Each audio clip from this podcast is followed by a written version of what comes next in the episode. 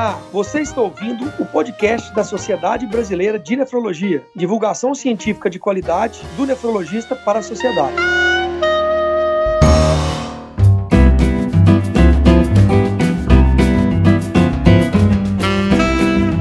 Olá, ouvintes do podcast da Sociedade Brasileira de Nefrologia. Eu sou o Daniel Calazans, vice-presidente da Sociedade Brasileira de Nefrologia, e hoje falaremos sobre distúrbios hidroeletrolíticos no Covid-19.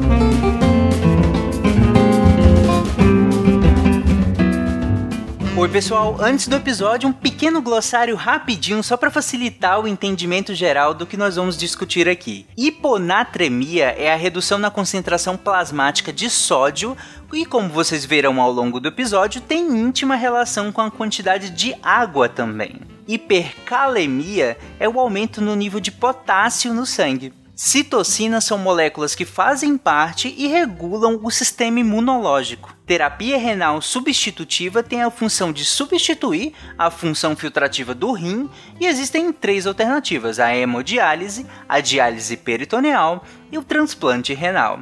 E é isso, fiquem com o episódio.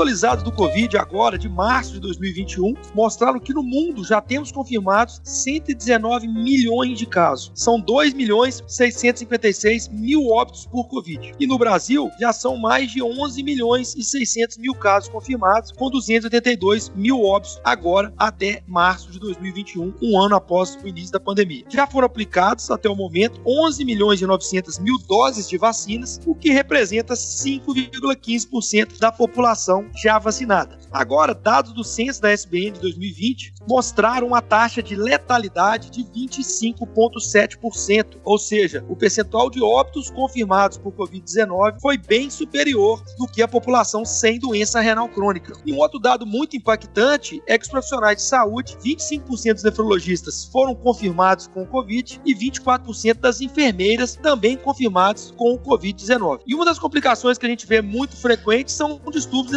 eletrolíticos. E para tirar todas as dúvidas, tenho o prazer de contar com três brilhantes membros do Departamento de Fisiologia da SBN, Dr. Anderson Roman, Dr. Marcelo Silveira e Dr. Maurílio Leite. É uma satisfação moderar esse bate-papo com colegas tão renomados e gostaria que cada um de vocês pudesse se apresentar, falar um pouco do seu background, suas qualificações e suas principais atividades. Olá a todos, é um prazer estar falando com vocês nesse podcast falando sobre os distúrbios hidroeletrolíticos na Covid. Eu sou Marcelo Silveira, nefrologista pela Faculdade de Medicina da USP, doutor em Ciências pela USP e atualmente nefrologista na cidade de Salvador, nos serviços de nefrologia do Hospital São Rafael e Aliança e pesquisador associado ao Instituto DOR de Pesquisa e membro da diretoria de Fisiologia Renal da SBN. É, boa noite a todos. Meu nome é Anderson Roman, eu sou nefrologista e de formação, da formação no, Hospital de Clínicas em São Paulo e sou intensivista por atuação. É, trabalho com as duas áreas. É, tenho,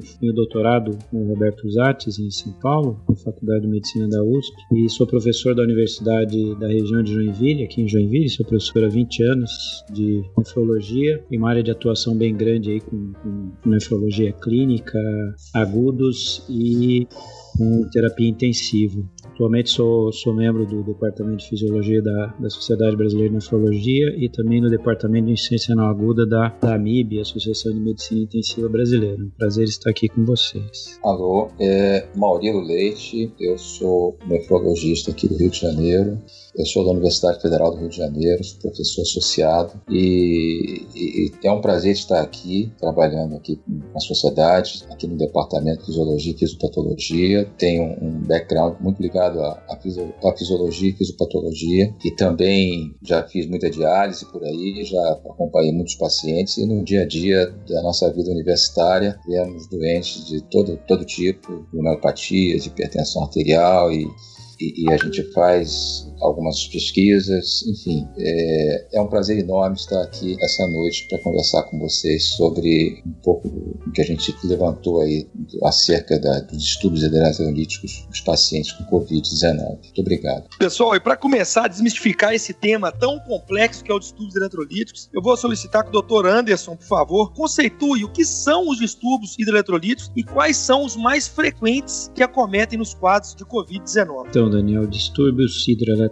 são todas aquelas alterações da fisiologia ou da normalidade que envolvem os líquidos no nosso organismo, principalmente a água, né, e os eletrólitos que ali estão dissolvidos, digamos assim, né?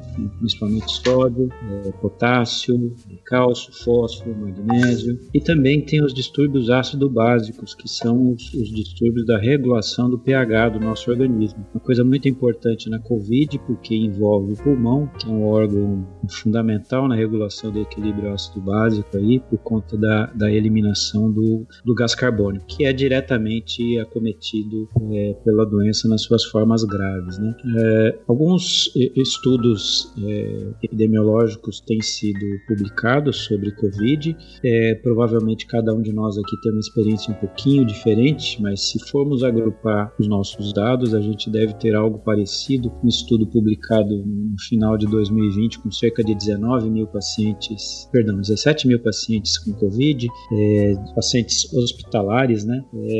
Não, não só pacientes em UTI, mostrou uma incidência, o principal distúrbio hidroeletrolítico foi hipercalemia, é, mas no, no, seu global, todos os distúrbios hidroeletrolíticos acometeram cerca de 12,5% dos pacientes. É, a insuficiência não aguda, veja aqui, são pacientes não, não pacientes de UTI, né? aconteceu em quase 7% dos casos, perdão, quase 11% dos casos, e 7% precisaram de terapia renal substitutiva. E em terapia intensiva, esses dados são mais, mais severos, é, de um terço a metade metade dos pacientes com Covid grave é, precisam de terapia renal substitutiva em, é, nos, na maioria dos serviços que atendem os pacientes graves, né, que precisam ser entubados em ventilação mecânica. E esses pacientes desenvolvem é, acidose respiratória, acidose metabólica, é, hipercalemia, hiponatremia, o Marcelo vai falar bastante sobre isso, e, e a gente acaba tendo um papel muito importante no manuseio desses pacientes pacientes em, em auxiliar, orientar e tratar esses, esses distúrbios. Né? Muito bom. Para falar um pouco sobre hipercatabolismo, eu convido o Dr. Maurílio Leite, se você puder definir o que, que é o hipercatabolismo e como que ele afeta esses pacientes com Covid-19. Primeiramente, precisamos deixar claro o conceito de que o estado de maior gravidade com liberação citocínica, que é a chamada tempestade, a chamada tempestade citocínica, que vem sendo caracterizada nos pacientes com Covid grave, é esperado se associar a um estado de hipercatabolismo, então, um estado hipercatabólico. É bem sabido que, ah, dentre essas citocinas que são liberadas, TNF-alfa e interleucina 6, induzem proteólise. TNF-alfa, inclusive, é chamada caquectina. E vários trabalhos já foram apresentados sobre este efeito. Dessa forma, o estado de inflamação sistêmica com liberação citocínica está associado ao estado de hipercatabolismo. Fato, isso até foi bem explorado por um grupo, agora vou citar um trabalho interessante, ou alguns trabalhos interessantes que mostram essa questão do hipercatabolismo. Mas o primeiro estudo que mostrou, talvez tenha sido mais focado nisso, foi um estudo no Mount Sinai, Mount Sinai, Nova York. A Uribari, Jaime Uribari, documentou o aumento, o aumento da taxa de catabolismo proteico em pacientes com Covid em diálise peritoneal. Fizeram lesão renal aguda e foram submetidos à diálise peritoneal. Ele mostrou o aumento do catabolismo proteico em relação relação a pacientes em diálise peritoneal que não foram acometidos de Covid.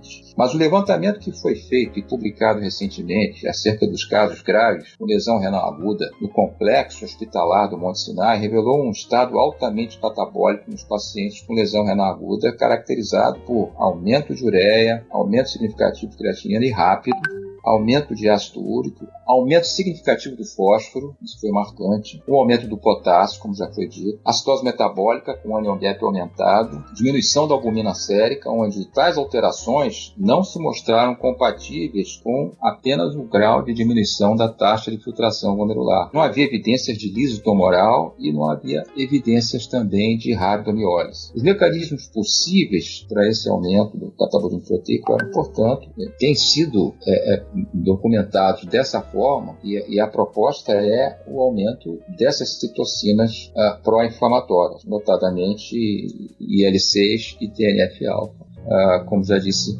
já bem documentados é, indutores de proteólise. Muito bom. Um distúrbio eletrolítico bem comum é a hiponatremia. Eu pergunto agora para o Dr. Marcelo, você poderia conceituar, por favor, para os nossos ouvintes, o que, que é a hiponatremia e como que os quais são os mecanismos fisiopatológicos envolvidos desse distúrbio com a COVID-19? A hiponatremia, na verdade, distúrbio de sódio é um distúrbio da água. Então, quando a gente está falando de distúrbio de sódio, a gente está falando do distúrbio da água. É, um, é uma alteração hidroeletrolítica bem frequente. É o distúrbio hidroeletrolítico mais comum na prática clínica. De forma geral, a gente tem está associado a 15% das internações hospitalares e até 30% das internações em UTI. Isso, logicamente, é variável entre populações, mas pode chegar até 30% dos casos que são internados na UTI apresentam hiponatremia. Na COVID-19, a gente sabe que os pacientes estão bem inflamados, como já foi falado, e também existem algumas alterações de trato gastrointestinal. O paciente pode desidratar, ter mais episódios de diarreia comparado com outras situações clínicas, e isso em si já pode estar associado a distúrbio de sódio. O, o distúrbio de sódio está associado a principalmente o, o hormônio antidiurético, a vasopressina. O estímulo para a vasopressina pode ser osmótico ou não. A desidratação pode provocar um estímulo não osmótico, a eliminação do ADH ou da vasopressina, que vai estar associado à hiponatremia. Os outros mecanismos associados é, é falado ainda sobre a CIAD, a Síndrome da Antidiurese Inapropriada. Alguns mecanismos ainda não estão totalmente elucidados relacionados à Covid-19, mas o que tem sido postulado é que o grau de acometimento pulmonar, de inflamação pulmonar, como já era conhecidamente das infecções bacterianas, agora na infecção viral por coronavírus, também está associado à hiponatremia. Então, a CIAD associada à inflamação pulmonar. Outra coisa que a gente tem visto, a CIAD, ela geralmente está associado à inflamação pulmonar mais algum outro fator, que geralmente são drogas que as pessoas é, fazem uso, né? O uso de ECA ou BRA, inibidor da enzima conversora de angiotensina, anticonvulsivantes ou antidepressivos, que em associação com o processo inflamatório pulmonar predispõe mais a pessoa a ter hiponatremia. Uh, um outro fator, e aí a gente tem a questão das inflamações, da inflamação, aumento de interleucina 6, principalmente, é a interferência desses, dessas citoquinas centro osmorregulador central, que também está associado à hiponatremia. Então a gente tem uma série de mecanismos fisiopatológicos que vão desde estímulo não osmótico, como processo de desidratação, até a CIAD por inflamação pulmonar, principalmente associação com drogas, e também alteração do centro osmorregulador central. Além disso, o processo inflamatório sistêmico pode também, mas isso ainda isso precisa estudar, ser estudado caso a caso, pode também estar associado a algum grau de insuficiência adrenal, né? pode ser uma insuficiência adrenal relativa que também predispõe à, à hiponatremia. Então são diversos mecanismos patológicos num distúrbio eletrolítico bem frequente aí, que pode chegar a 30% das admissões em UTI. Marcelo, na sua concepção, tem algum fator prognóstico atrelado aí nesses casos de Covid? Alguns estudos têm, observacionais têm associado a presença da hiponatremia com piores desfechos na Covid-19. É, teve um levantamento italiano, por exemplo, que mostrou que os pacientes hiponatrêmicos, comparado com os normanatrêmicos, eles tinham uma taxa maior de necessidade de UTI. Eles apresentavam também uma maior necessidade de ventilação mecânica, né, de oxigênio terapia invasiva, e também estavam associados a maior mortalidade. A gente sabe que quanto maior o cometimento pulmonar, a taxa de, de hiponatremia ela aumenta. Então, é, os estudos observacionais têm demonstrado essa correlação prognóstica. Os pacientes com hiponatremia podem ter um desfecho pior, inclusive sendo colocado como um fator a ser levado em consideração para diagnóstico na Covid-19. Muito bom. Queria perguntar agora para o professor Maurílio, se ele puder falar um pouco das possíveis estratégias para atenuação da resposta inflamatória nesses pacientes com Covid-19?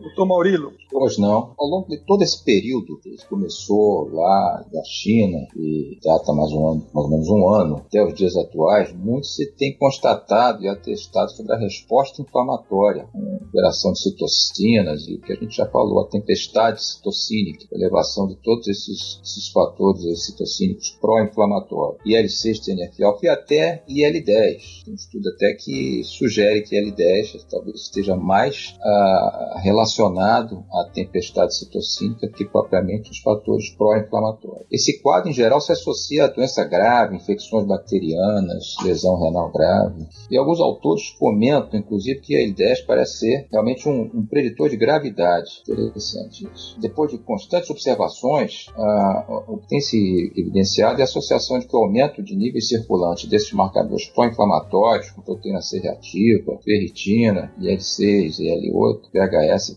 e IL-10, foram detectados altos em pacientes com Covid, notadamente naqueles com desfechos graves. A resposta imunológica é caracterizada, então, pela ativação do sistema imune inato, em primeira linha de defesa. E, e a gente tem aí, ah, juntamente com esse quadro, falência multiorgânica e coagulação intravascular ah, na vigência de um quadro cada vez mais grave. É, quando citamos essa resposta imunológica inata, é importante é, esse conceito, é, nos referimos em ativação de macrófagos do tipo M1 predominantemente. Se lembra aqui que temos as populações M1, que são pró-inflamatórias, e M2, que são anti-inflamatórias de macrófago.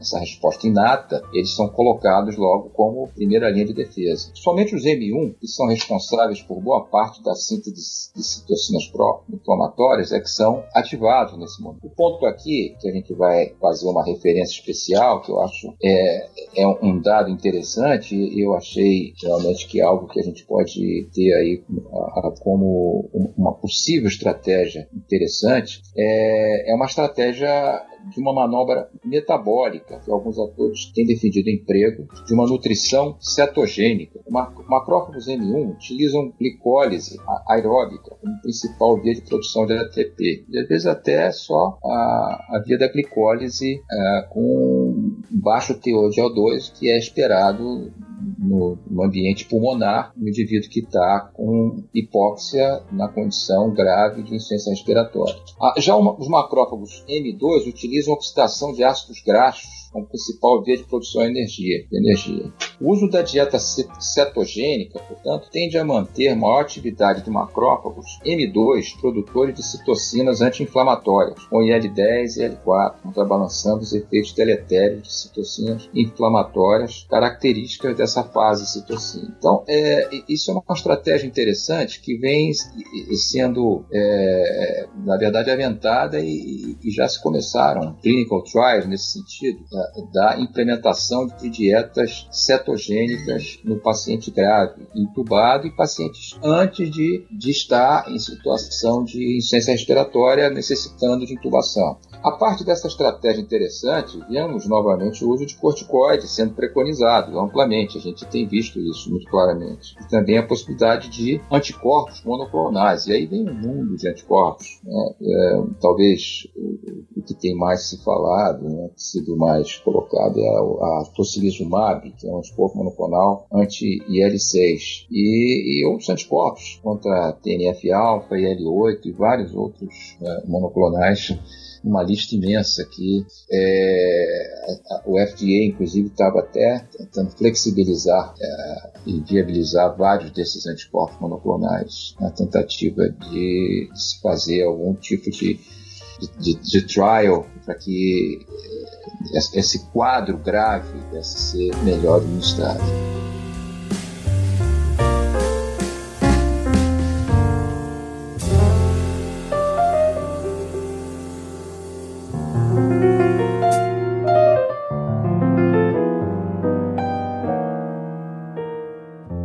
Muito bom, doutor Maurício. Assunto complexo e agora a gente vai passar um pouco a parte de diagnóstico. Pergunto ao doutor Marcelo quais as ferramentas diagnósticas que a gente pode usar para tentar melhorar é, e elucidar esses casos de hiponatremia nos pacientes de Covid. Bom, como comentei há pouco, os mecanismos fisiopatológicos são diversos e o diagnóstico ele é importantíssimo para que a gente consiga direcionar o tratamento da melhor forma e também para a gente conseguir ter um, um, um, acompanhamento melhor da evolução do paciente. Uma vez que a gente sabe que a hiponatremia está associada a piores desfechos e a gente precisa ter as ferramentas bem claras. Como eu já falei, o distúrbio do sódio e o distúrbio da água, a gente tem o ADH como principal hormônio associado a isso e a ação do ADH a nível de túbulo coletor, que é a via final tubular. Através disso, a gente consegue inferir pelo clearance de água livre. Né? Então, através de dosagem de osmolaridade urinária e plasmática, a gente consegue é, calcular o clearance de água livre. E através de sódio e potássio urinário e sódio plasmático, a gente consegue calcular o clearance de água livre de eletrólitos. É uma fórmula que a gente usa na nefrologia,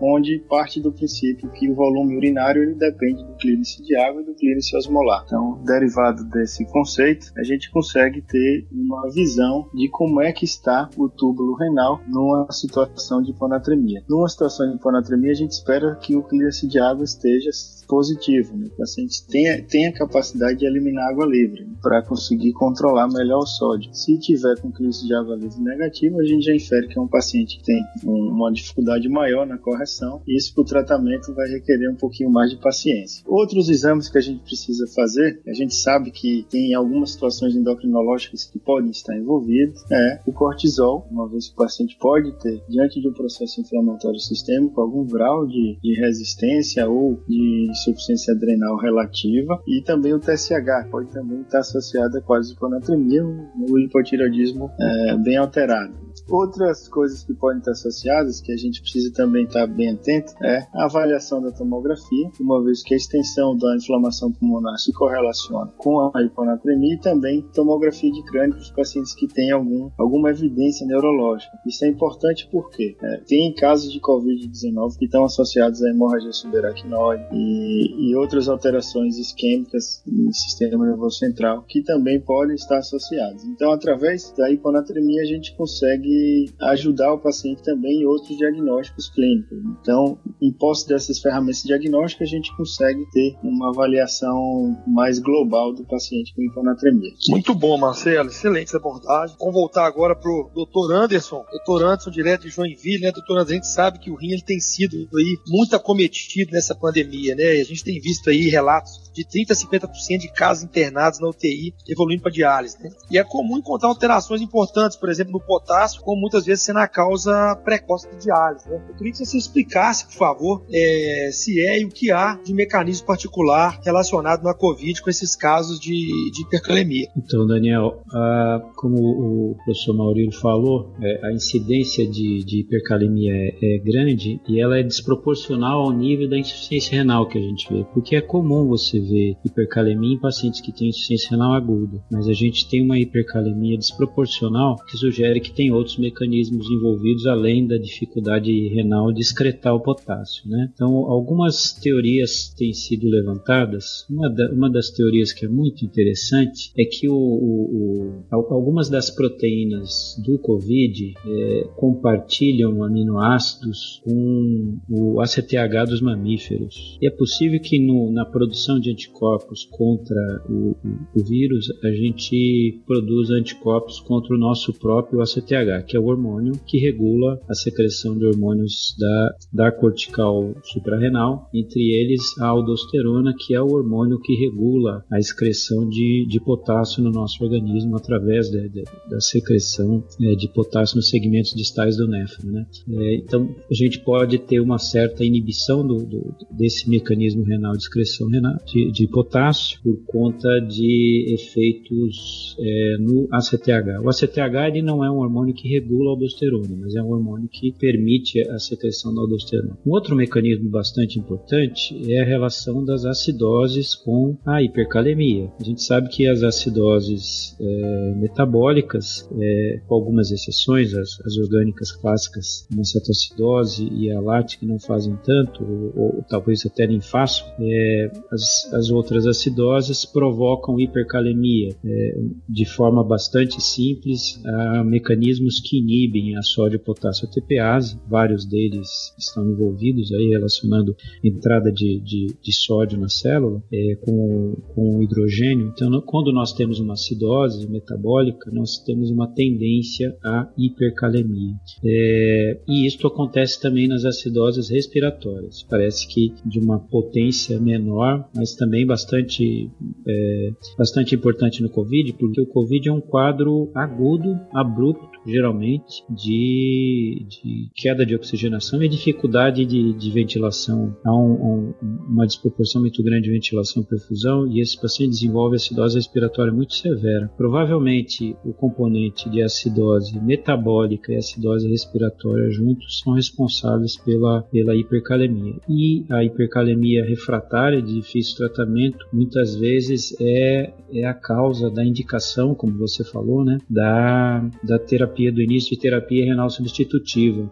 É, lembrar que os pacientes que fazem terapia renal substitutiva são, são pacientes que têm uma mortalidade maior do que aqueles que não precisam. Né? Então, é, isso serve como um, um, um, tremendo marcador de gravidade. Né? Uma das, das citocinas é, relacionadas ao mecanismo que o professor Maurício falou, é, que, é uma, que é uma substância que, que normalmente no nosso organismo é tida como citocina, né? mas é, é, é uma substância com atividade pró-inflamatória, é a angiotensina 2. Lembrem que o COVID ele se liga na superfície das células, na enzima de conversão da angiotensina 2, a enzima tipo 2. Aí é que eu aproveito o gancho do, do professor Anderson, é a, a angiotensina 2. A gente tem adipócitos que sintetizam angiotensinogênio e, e, a gente tem indícios de que a gente pode estar tá aí ativando o sistema renina-angiotensina através da, de estímulo por adipócitos e, e até por esses macrófagos intratecido adiposo. Então esses indivíduos têm essa predisposição ao estado inflamatório que pode se acender em algumas circunstâncias. Então, é, isso é, é que a gente pode ter no indivíduo com Covid e que possivelmente está predispondo a uma maior gravidade nesses casos. O indivíduo que tem ah, algumas alterações que são próprias da, da Covid grave, ele pode acender com ele essas alterações é, de acidose metabólica, aumento do fósforo, fazendo lesão renal, é, isso tudo pode agravar um quadro renal pré-existente. A gente já viu isso, a gente tem acompanhado alguns pacientes que têm algum grau de doença renal crônica, eles evoluem mal, pelo menos foi a nossa experiência. E a princípio, o que tem sido verificado é que é, tratar esses pacientes, né, do ponto de vista da atenuação do processo inflamatório, né, com que a gente dispõe, dexametasona, por exemplo, uh, e, e, diminuir a, a, intensidade desses fatores importantes que estão ocorrendo no paciente que faz lesão renal, como acidose, como aumento do fósforo, a gente pode tentar fazer com que essas alterações, esses fatores, não a, a, acentuem mais ainda a lesão renal. Então, assim, a gente sabe que a acidose metabólica é por si só deletéria para o parênquima renal. A gente sabe que a hiperfosfatemia pode levar a alterações é, que podem fazer com que haja acúmulo de cristais e em algumas situações isso pode estar acontecendo, isso já foi descrito. Enfim, então assim, é importante a gente estar atento para o paciente obeso, principalmente o obeso que faz lesão renal aguda, que costuma ser um paciente mais grave, não só nas complicações pulmonares, que a gente já bem sabe, já bem entende como é, é, essas complicações que fazem com que o obeso tenha dificuldade respiratória, propriamente pela ventilação dificultada, mas é, também no quadro renal.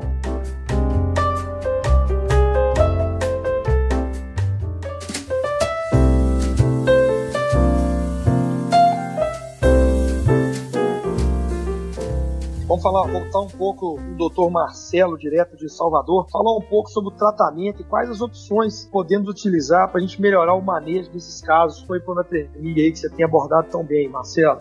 O tratamento da hiponatremia, é, a gente segue os guidelines americano e europeu, é, e aí a gente divide a hiponatremia, o tratamento, baseado na sintomatologia. Se o paciente está sintomático, existe uma abordagem. Se o paciente está sintomático, a abordagem já é diferente. Para os assintomáticos, a gente tem visto muito paciente com hiponatremia crônica dando entrada no hospital. São aqueles pacientes que têm uma menor alteração neurológica, é, não tem nenhum critério de gravidade ponto de vista neurológico. São pacientes que, no máximo, têm algum grau de adinamia, mas sem evidência de convulsão ou de estado comatoso, coisas que chamam um alerta para uma emergência. Um segundo ponto, aí para os casos assintomáticos, envolve o, o aumento da ingesta proteica. Então, faz parte do tratamento dos pacientes com hiponatremia, é, que geralmente não tem alteração na função renal, um aumento do, da ingesta proteica. Os osmoses urinários, eles são aumentados com o aumento dessa ingesta proteica, consequentemente a gente consegue ter uma maior eliminação de água. Isso faz parte da segunda linha de tratamento pelo guideline americano. Já do guideline europeu, a gente faz uma combinação de cloreto de sódio oral, geralmente 1 grama a cada 6 horas ou a cada 8 horas, inicialmente, associado a baixa dose de furosemida. Lembrando que para guiar uh, o cloreto de sódio oral para o, com o Lasix em baixa dose, a gente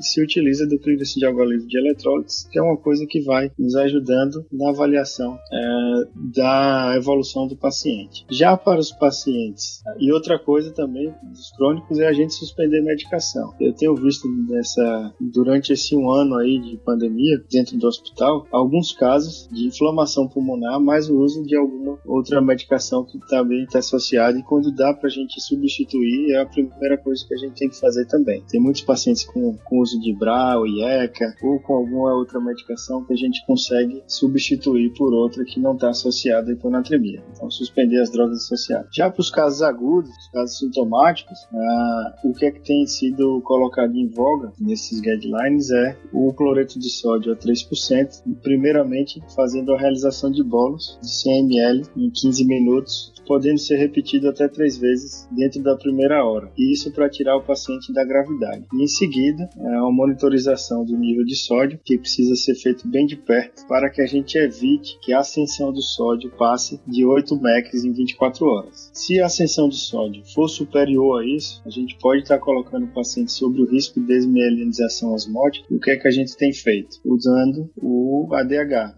o DDAVP, que é o ADH sintético, para pacientes que, você aumenta mais do que 8, 10 max em 24 horas, você pode lançar mão do DDAVP, que tem uma ação variável, depende da idade do paciente, entre 6 e 12 horas, e com avaliação dos níveis do sódio a cada 3, 4 horas para você ter o melhor manejo. Esses pacientes agudos a gente tem que manejar em ambiente de UTI, mas é isso. O tratamento a gente consegue diferenciar dos assintomáticos dos sintomáticos. Excelente abordagem, Marcelo, muito bom. Queria perguntar agora para o professor Anderson aí, como é que tem sido esses seus aprendizados aí nessa pandemia, Marcelo? É, doutor Anderson, isso que se estende aí há mais de um ano de pandemia, né? Que, que, como é que isso tem afetado sua prática clínica? Quais têm sido os maiores legados que a pandemia tem deixado para você? O Daniel, essa é uma, essa é uma pergunta muito interessante para fazer para todos os nefrologistas aí, que eu acho que todo mundo tem muita coisa para contar, né? É, tem muita coisa é, pesada, difícil, mas tem muita coisa positiva também. Eu, eu, eu, eu gosto de olhar o, o, lado positivo da coisa eu acho que a gente tem muita coisa boa. Vou falar primeiro daquilo que tem afetado a minha prática clínica, é, é, que eu acho que é a mesma situação de vocês. Né? A gente tem visto um número muito grande de casos graves, aumentar os casos graves que a gente lida no dia a dia e ver desfechos ruins. É uma doença de mortalidade alta. É, isso é, é, é ruim, é triste. Isso impacta o ânimo da, das equipes. É difícil a gente trabalhar com isso no dia a dia. É, houve também uma diminuição muito grande do, do número de transplantes renais. Uh, os transplantes em boa parte do serviço estão paralisados, claro, por razão de segurança. Os, é, estão sendo realizados transplantes em muitos locais apenas em situações é, emergenciais, aqueles pacientes em situação sem acesso vascular, por exemplo, é porque há um risco muito grande e os, alguns poucos casos descritos é, de Covid em pacientes recém-transplantados, os resultados são assustadores, né? Mortalidade altíssima. Então, isso tem sido importante também. Outro, outro problema muito importante na nossa prática tem sido a dificuldade de obtenção de acesso vascular, porque aqui em Joinville, por exemplo, as cirurgias consideradas eletivas, apesar que nós nefrologistas sabemos que a colocação de uma fístula não é uma cirurgia eletiva, mas elas têm sido colocadas nesse pacote aqui por conta da sobrecarga, da sobrecarga do sistema hospitalar. Né? Então a gente tem um número muito maior agora de pacientes que são admitidos à, à, à terapia dialítica com catéter, é, coisa que a gente tinha um percentual é, menor, a gente tinha menos de 10% de pacientes conseguindo é, ter níveis bons né, de, de, de pacientes chegando em diálise com catéter, agora a gente está aí perto dos 25%.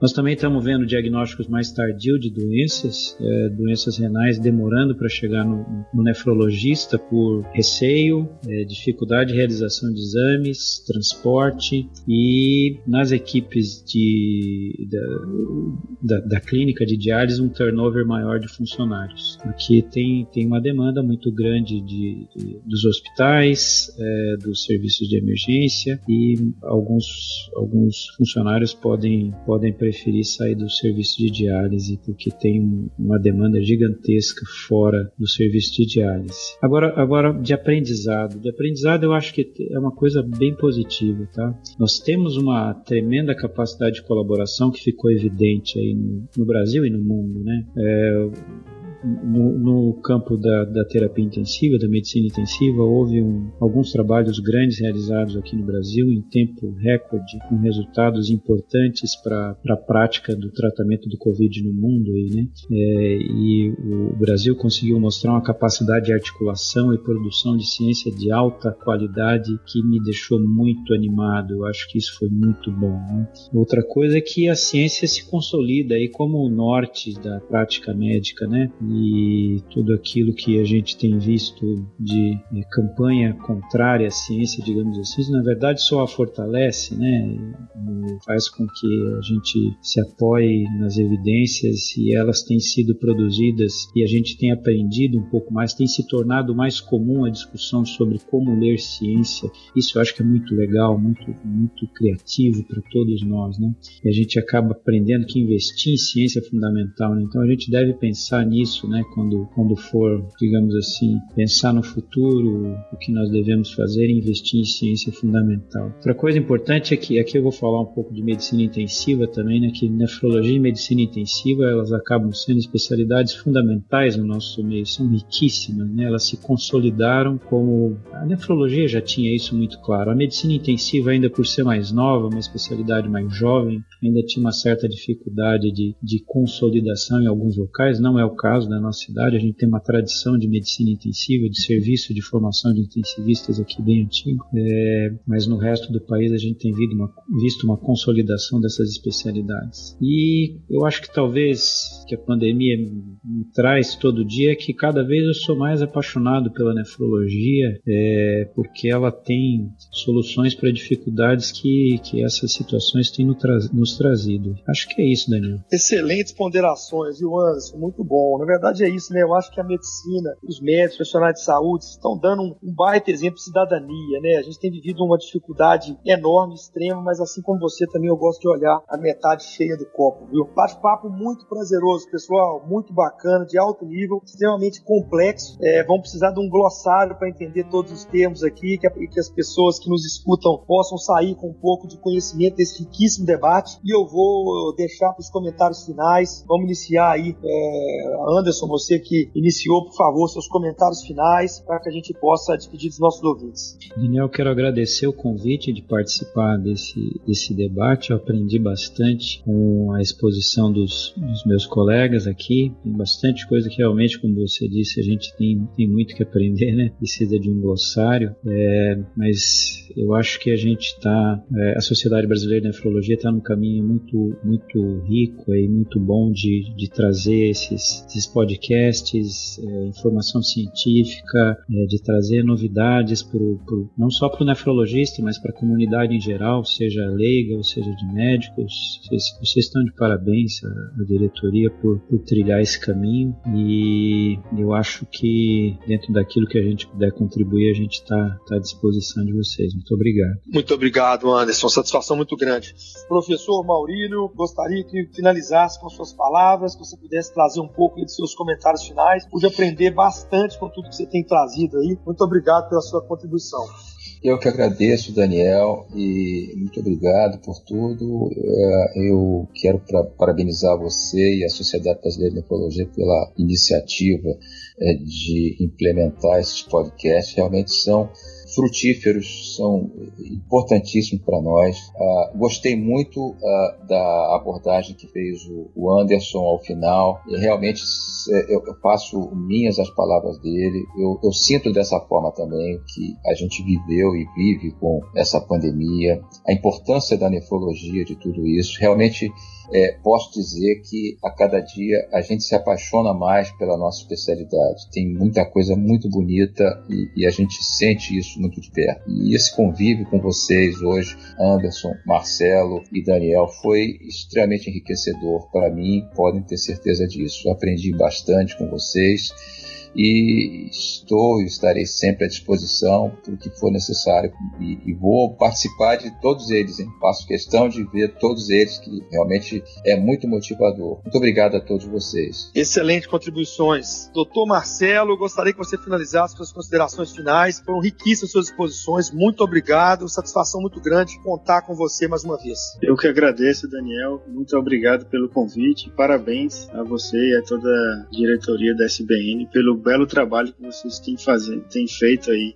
Vocês estão fazendo um papel essencial né, para a informação para a população em geral. A nefrologia está na linha de frente dentro do hospital e fora também com esses trabalhos, mostrando o papel da, da educação médica na, no entendimento maior dos pacientes dentro do hospital e também dos cuidados fora. A nefrologia tem contribuído nessa pandemia também com, com grande produção científica e é motivo de grande orgulho para a gente. E é uma uma satisfação estar com vocês. Obrigado, Maurílio Anderson. Um abraço, Daniel. Obrigado mais uma vez. Obrigado a todos e a vocês, ouvintes. Até o breve episódio. Bom, eu agradeço muitíssimo a presença e as explicações do Dr. Anderson, do Dr. Marcelo e do Dr. Maurilo. E eu destaco uma frase que foi dita aqui nas apresentações finais, que é Investir em ciência é fundamental.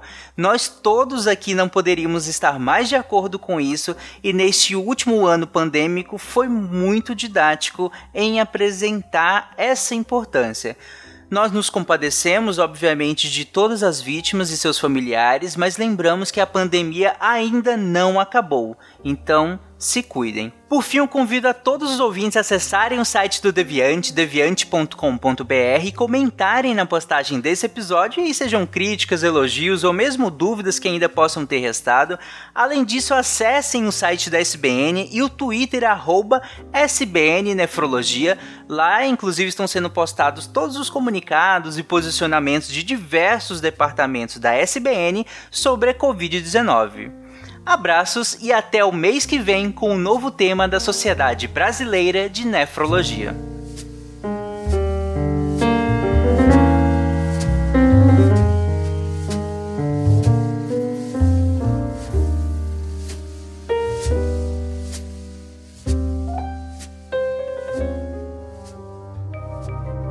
Este programa foi produzido por Mentes Deviantes. deviante.com.br